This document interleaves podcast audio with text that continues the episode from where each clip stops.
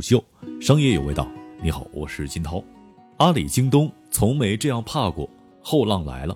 本文来自虎嗅，作者木胜。互联网的每一次流量红利都会成就一个电商巨头，电商上线成就了第一代的阿里和京东，团购成就了美团这个服务类电商的王者，社交成就了有赞和微店，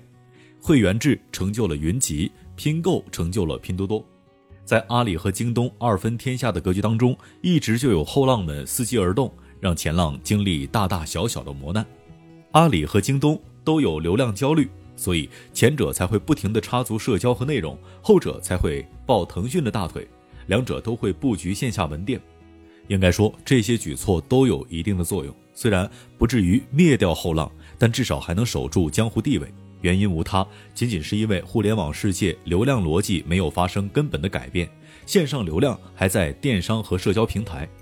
但自从今日头条为代表的信息流平台崛起，其在占用时长这一数据上已经超过了腾讯，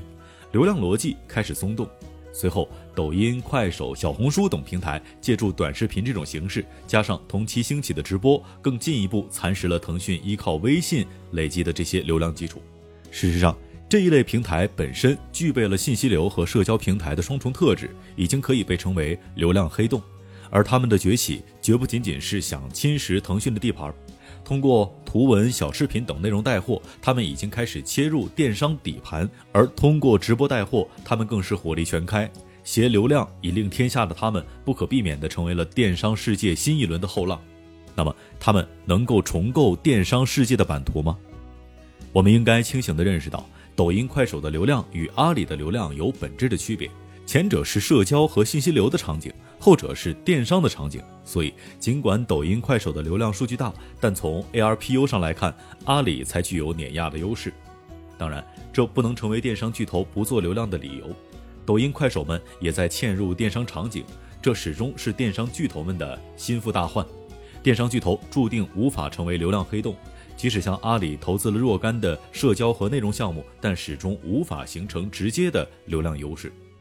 所有的社交和内容流量都不在自己的电商平台上，都必须要经过跳转，这就是巨大的问题。一方面，微博、陌陌、钉钉、B 站、小红书几大较大的社交平台，并没有给阿里带来多少的流量优势；另一方面，阿里一掷千金建立的大文娱体系，不仅是烧钱的无底洞，且增长缓慢，还始终对电商支持乏力。反观后起之秀的抖音、快手，一群 UGC 居然把 PGC 按在地上摩擦，让电商巨头们毫不尴尬。而在此之前，拼多多已经凭借拼购的流量红利，在腾讯的关照之下，偷袭了电商巨头的后院，成为了当之无愧的 Top 三电商。前车之鉴历历在目。内容生态的建设为电商场景续命，但直播电商的来临却让大战一触即发。这种轻内容交互式的场景太有吸引力了，又是流量黑洞们的专长，电商巨头已经避无可避。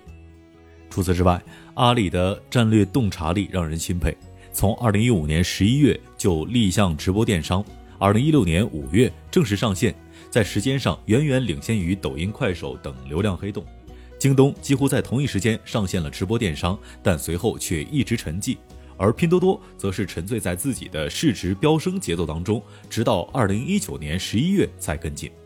在当前电商的 TOP 三当中，仅有阿里跟上了时代，尚且具备一定的战略柔性。京东和拼多多犹如两个钢铁直男，前者的看家本领是自营的品质保障和自建物流的送达能力，后者的万年逻辑是低价补贴和社交裂变拉客。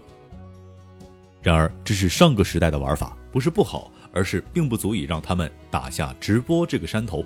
如果没有奇招，他们很难在直播电商上赶上淘宝、快手、抖音的第一集团军。倘若直播电商未来是一种常态，且渗透率会不断的上升，两个千亿美元市值上下的巨头都有可能被时代抛弃。正是因为这个原因，腾讯才会通过微信直接下场，这场仗输不起。快手成立于二零一一年，二零一三年十月转型做短视频社区。抖音则成立于二零一六年，最初并不被业界看好，因为彼时的快手已经做得相当不错了，但抖音却凭借算法分发内容的法宝脱颖而出，在流量上后来居上。当然，流量上的优势也成为了其走向电商的劣势。快手不干预分发，其流量是私域属性的；而抖音用算法干预分发，其流量本质还是属于公域。正是基于这个原因，抖音的粉丝被业界认为是只是个数字，品牌商根本不能依据这个数字来判断带货的效果。表面上看，抖音的动作似乎还更靠前，但实际上，从连接的电商范围到对内容的监督，再到发布主体的门槛，抖音的保守肉眼可见。相较之下，快手就显得更奔放。于是，在平台环境上，抖音严格规制，快手放任自流，两者的差距开始越来越大。但是疫情改变了一切，广告投放急剧下滑，所有的商家都在谈带货。在这样的情况下，快手继续高歌猛进，而抖音也不得不跟。从增长逻辑上来看，直播三巨头都各有优势，各有逻辑。即使是当前暂时落后的抖音，也有自己的增长势能。谁胜谁负犹未可知，但可以肯定的是，他们与第二集团军的差距会进一步拉大，一代目和二代目之间的胜负已分。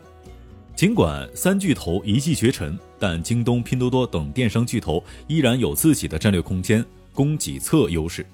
二十年的时间当中建立的品控、履约、服务、物流、支付能力的沉淀，绝对不是能够被随意超越的。除了淘宝直播可以在阿里的体系之内自给自足，抖音、快手都需要伙伴。其实，就连淘宝直播也无法放弃抖音、快手这两个流量大入口。而抖音、快手也不会放弃淘宝的巨额广告费。除了战略联盟，抖音和快手都会加速构建自己的供给侧优势，以便形成从导流到变现的闭环，最大程度的获取收益。抖音方面不仅上线了抖店 App，还给出了零粉即可开店、允许个人开设抖音小店、优惠配给流量等扶持政策。快手方面。于二零二零年三月十三号发布新一轮商家扶持计划，拿出十亿流量补贴新商家，还与京东共享供应链，提供优质商品支持。格力、董明珠等也入驻快手，并开通快手小店。最大的政策倾斜还是佣金。木盛事务所以服饰类商品为例，测算了抖音、快手两个平台在导流淘宝和自家小店上的佣金对比。整体来看，抖音、快手导流淘宝的佣金率均为百分之十二以上。而自家小店的佣金率则为百分之五，政策导向一目了然。不同之处在于，快手更多抽取了佣金，一定程度上挤占了达人的空间；而抖音处于扶持达人的战略节奏上，只是象征性的收取了平台税。当然，抖音的大方也与其获得了阿里七十亿左右的年度框架协议支付有关。事实上，三大平台都在扶持自己的站内店铺，淘宝也不例外。